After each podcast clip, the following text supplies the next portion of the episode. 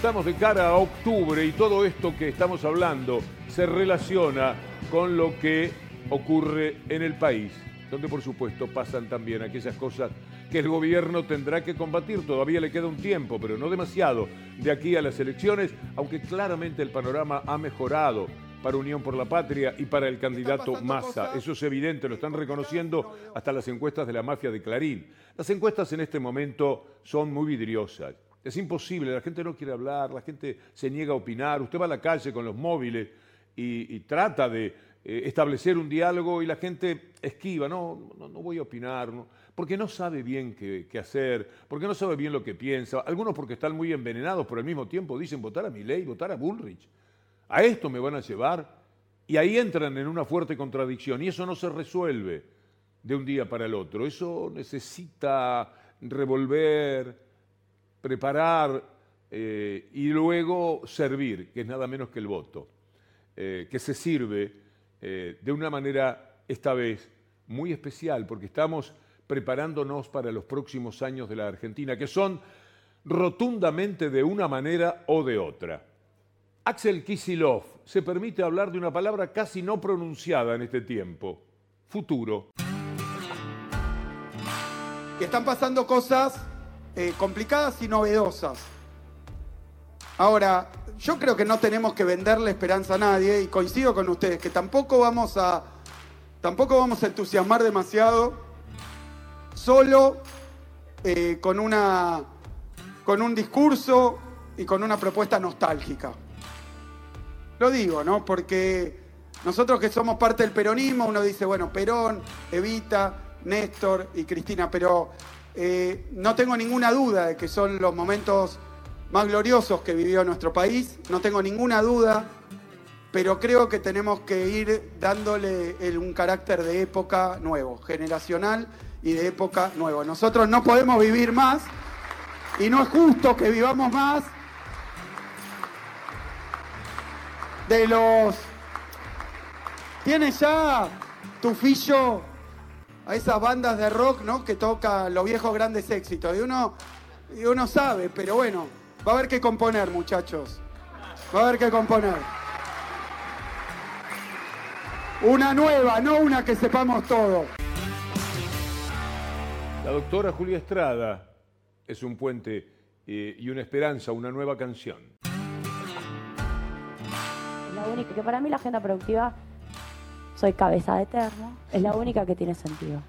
Es la única que tiene sentido. En un país que todavía no definió, no por la política, porque a veces le echan la culpa a la política, porque el poder económico no definió si quiere ser un país industrial, o si quiere ser el supermercado del mundo o el granero del mundo.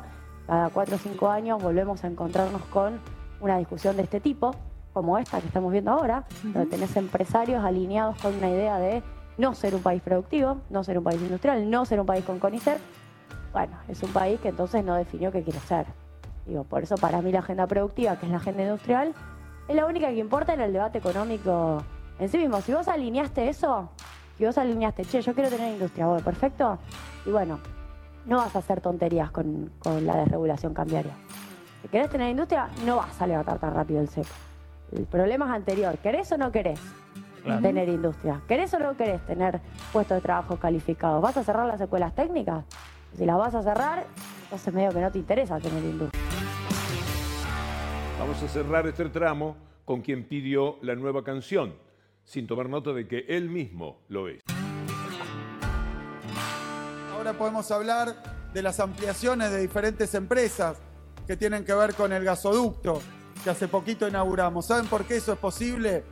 porque después de que malvendieron, liquidaron y privatizaron IPF, se usó para vaciarla, se llevaron a nuestros ingenieros, vendieron nuestras inversiones, nuestras capacidades al extranjero, liquidaron y vaciaron IPF. Después de eso vino una presidenta que tomó la decisión valiente de recuperar IPF para los argentinos y argentinas. El futuro de Bahía Blanca existe y está porque se recuperó IPF. No nos olvidemos porque hoy vuelven los que la privatizaron, los Roque Fernández, la Fundación Mediterránea, con Bullrich, con Milei, a decirnos que no van a solucionar con las cuestiones que nos trajeron los problemas. hablando de economía, hablando de lo que se puede hacer, el ministro de Economía, Massa, anunció algo que va a hacer como presidente, dice, pero que a lo mejor lo hace antes todavía. Bueno, pónganlo en marcha.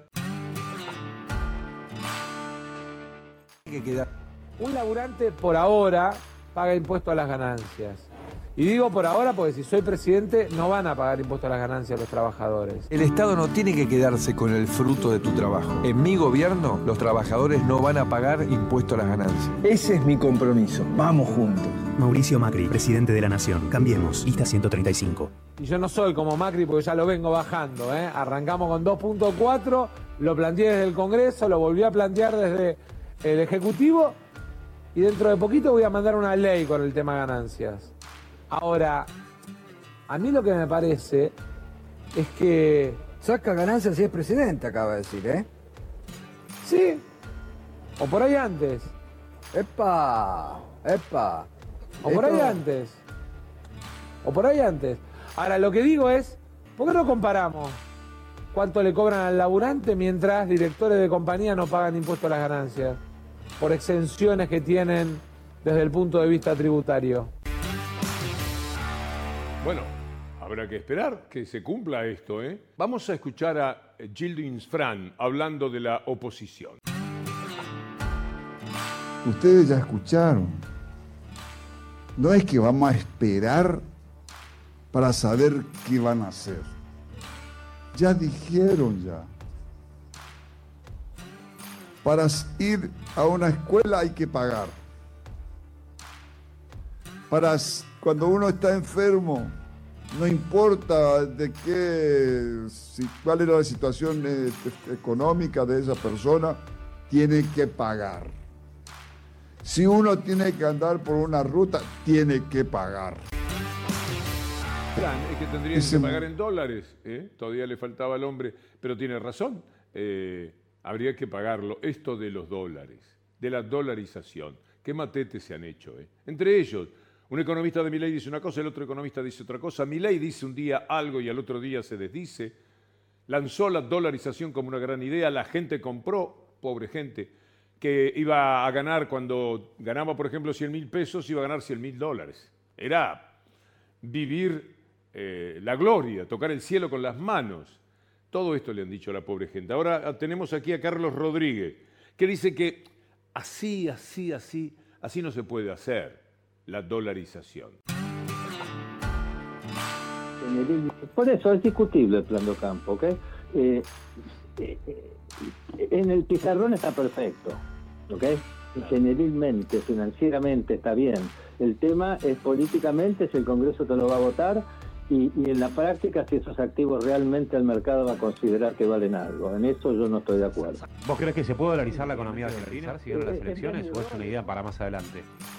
para más adelante. Eso es lo que yo puse. Todo es para más adelante. No tienen vergüenza. Porque le dijeron a la gente, vamos a hacer esto. Lo dijeron tan enfáticamente, pero ahora se dan cuenta que no lo van a poder hacer, porque no se puede. Primero, ellos mismos reconocen que para dolarizar tiene que haber dólares. Ahora, piense usted, mire si serán mamarrachos estos personajes. Si hubiera dólares, no estaríamos discutiendo de nada el dólar no estaría tan alto, el dólar no estaría detrás eh, de lo que es el impulso de los precios. Dólares hay, tema no hay de la dolarización, que se puede hacer si hay dólares. Por lo tanto, en un juego de palabras, pero que me parece que no está mal construido, digamos, al no haber dólares no se puede hacer y si hubiera dólares no se podría hacer tampoco porque no tendría sentido. Son disparateadores muy peligrosos, pero lo de terminar con el Banco Central hasta por ahí no más. Mire lo que dice Napoli, que no es cualquiera, ¿eh? es candidato a senador con mi ley. No se va a eliminar, no se va a eliminar el Banco ah, Central. Pero... Entiendo que haya frases que haya dicho que pueden ser de gran impacto electoral o que hayan servido y las haya dicho y nadie niega que las haya dicho. Obviamente, cuando él dice eliminar el Banco Central, el argumento más que lógico es que te dice, vos imprimís papeles que nadie quiere o papeles usa la política para robar. Entonces yo eso lo quiero exterminar. Para lo que yo entiendo que él se refiere con eliminar, dinamizar, focar en lo que ustedes quieran, es la función de política monetaria. Yo, yo, y hablo por mí, lo veo más como un regulador que como un ente de política monetaria, que no signifique que, que lo quiera eliminar. Quiera eliminar. Yo no sé si decir que han tratado de mofarse de nosotros, que nos tomaron el pelo. A lo mejor piensan así. O sea, no tienen la menor idea. No saben lo que dicen. Largan algo en un estudio de televisión como un impacto, porque les están diciendo vas bien de rating y se sienten cardel, se embalan y prometen lo que sea. Después hay que ver cómo se pone en práctica eso. Mi ley no tiene gente para gobernar, dice Clarín, y en esto debe ser la única línea escrita decentemente por Clarín en estos últimos años, porque de veras no tenía fiscales, todavía no los tiene, todavía tiene que confiar plenamente en los valores de la democracia, porque no es que, como él quiso decir, le robaron cinco puntos, posiblemente estuvo algún punto abajo, porque le terminaron faltando boletas. En algunos lugares se ve que faltaron boletas, pero no porque hubiera trampa, sino porque no las tenían, no tiene la organización detrás. Mire si va a poder gobernar un país. Mientras tanto, vamos a escucharlo a Ricardo Quintela, el gobernador de la provincia de La Rioja, cuando dice, de verdad, si gana mi ley, y voy a tener que renunciar. Yo la verdad, gobernar mi provincia para castigar a todos los sectores, yo no lo yo no lo voy a hacer. Intentar ese poder, porque yo puedo, puedo no tener los instrumentos, la herramienta, los instrumentos, la herramienta y los recursos para poder resolver un problema. nunca, nunca quitar el derecho a la gente, nunca reducir salario, nunca tomar una ley en contra de ellos, ni en contra de, en contra de los sectores de la sociedad. No lo voy a hacer nunca más, lo hice una sola vez. Vamos a ley ómnibus por presiones, por presiones desde la por presiones de ese momento Caballo, Carlos. En ese momento presionaron y Luis, nunca más, nunca más voy a votar una ley en contra de los ciudadanos. Eso y tampoco a todo el profe